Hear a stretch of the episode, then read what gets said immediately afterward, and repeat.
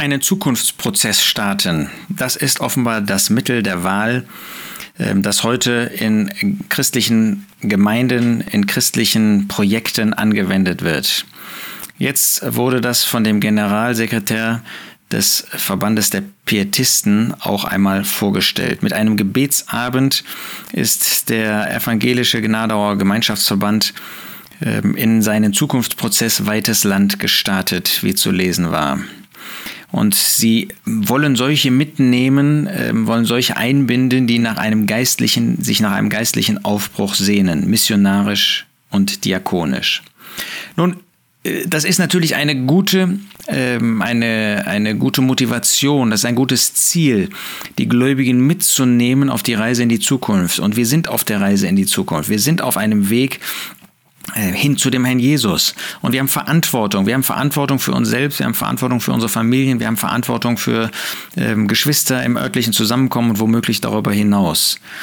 Ähm, aber ist das, was Gottes Wort uns zeigt, dass wir Projekte organisieren? Finden wir das bei Paulus? Finden wir das bei Petrus? Finden wir das bei Johannes, dass sie irgendwie so Projekte äh, gemacht haben? Wie ist das in Offenbarung 2 und 3, wo wir die sieben Briefe finden, wo uns vorgestellt wird, dass äh, die Gläubigen, dass die Kirche Gottes, die Versammlung Gottes auf der Erde auf einem schiefen Weg ist? Finden wir dann, dass da irgendwie ein Projekt aus dem Boden gestampft wird, um weiter nach vorne zu kommen? Nun, da sehen wir schon hier der geistliche Aufbruch missionarisch und diakonisch. Und was ist gemeintlich? Was ist mit dem örtlichen Zusammenkommen? Was ist mit der Kirche, der Gemeinde? Äh, spielt sie keine Rolle? Hauptsache in die Mission und Hauptsache diakonisch äh, in äußeren Werken? Aber nicht nur das, äh, in diesen sieben Briefen in Offenbarung 2 und 3 finden wir, dass wenn es eine Veränderung gibt, das nicht ein Gemeinschaftsprojekt ist, sondern ein persönliches Projekt. Wer überwindet? Das ist immer eine ganz persönliche Verantwortung.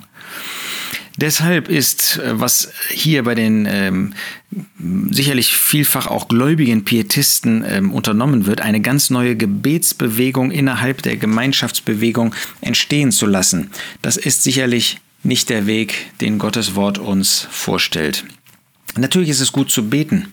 Natürlich ist es recht, ähm, unter Gebet ähm, in die Zukunft zu schauen, die Dinge des Herrn und auch den Niedergang, mit dem wir zu tun haben und dann die Veränderung, die wir ähm, uns wünschen inmitten der Gläubigen, dass wir das mit einem Gebet starten. Aber wie sagt Jakobus über Elia, Elia war ein Mensch von gleichen Empfindungen wie wir und er betete ernsthaft. Und dann hat er nochmal gebetet und dann hat das große Frucht hervorgebracht. Denn das inbrünstige Gebet eines Gerechten vermag viel. Hier wird natürlich nicht ein betont, aber es war nur einer. Hier ist nicht von Gebetsbewegung, hier ist nicht von Gebetsorganisation, hier ist nicht von ähm, Gebets ähm, ja, die Rede, sondern wie mit Recht auch gesagt wird, das Gebet ist der Schlüssel für jeden Neuanfang. Das Gebet ist der Schlüssel für Veränderungen, aber nicht das organisierte Gebet.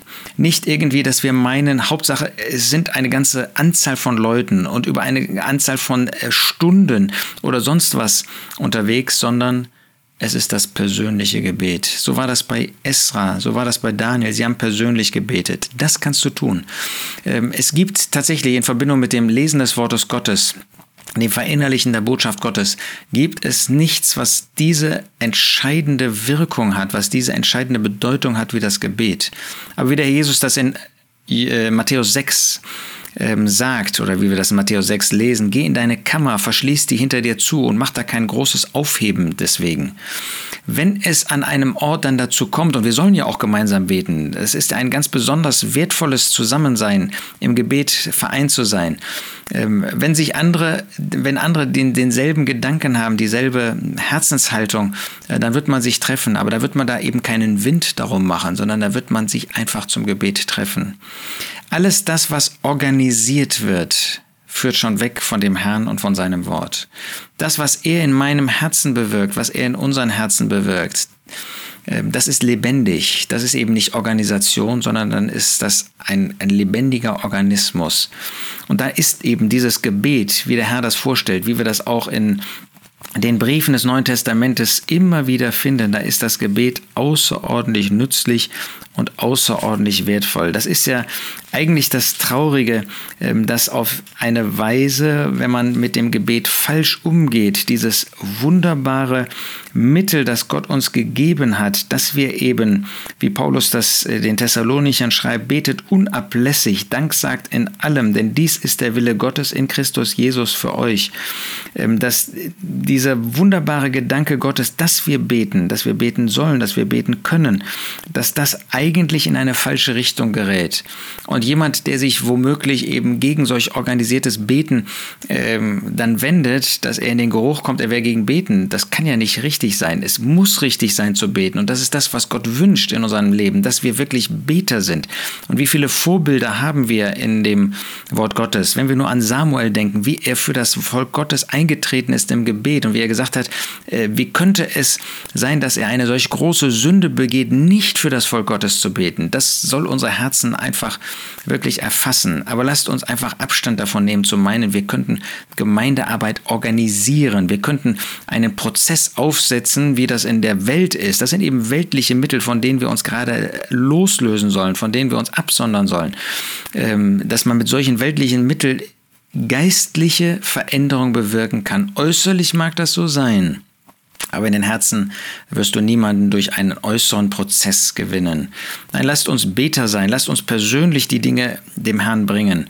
Und dann wird der Herr, wenn er auch andere Herzen bewegen kann, dann wird er sie bewegen und dann werden wir in Abhängigkeit von dem Herrn, im Gehorsam seinem Wort, in Liebe zu ihm und in Liebe zu den Gläubigen, auch zum Wohl der Geschwister und zum Wohl der ungläubigen Menschen tätig werden und dienen. Das wünsche ich dir, dass du diesen Gedanken ähm, in dem Herzen trägst, dass der Herr in deinem Herzen eine, eine ähm, Bewegung, wenn du so willst, eine Erweckung bewirkt, indem du sein Wort liest, indem du sein Wort ernst nimmst, indem du dich ganz ihm anvertraust, ihm übergibst, auch als Gläubiger und so dann von ihm benutzt werden kannst, im kleinen oder vielleicht auch im größeren. Das ist zum Segen und das hat dann auch das Siegel sozusagen seiner Unterschrift, seines Ja für einen solchen Weg.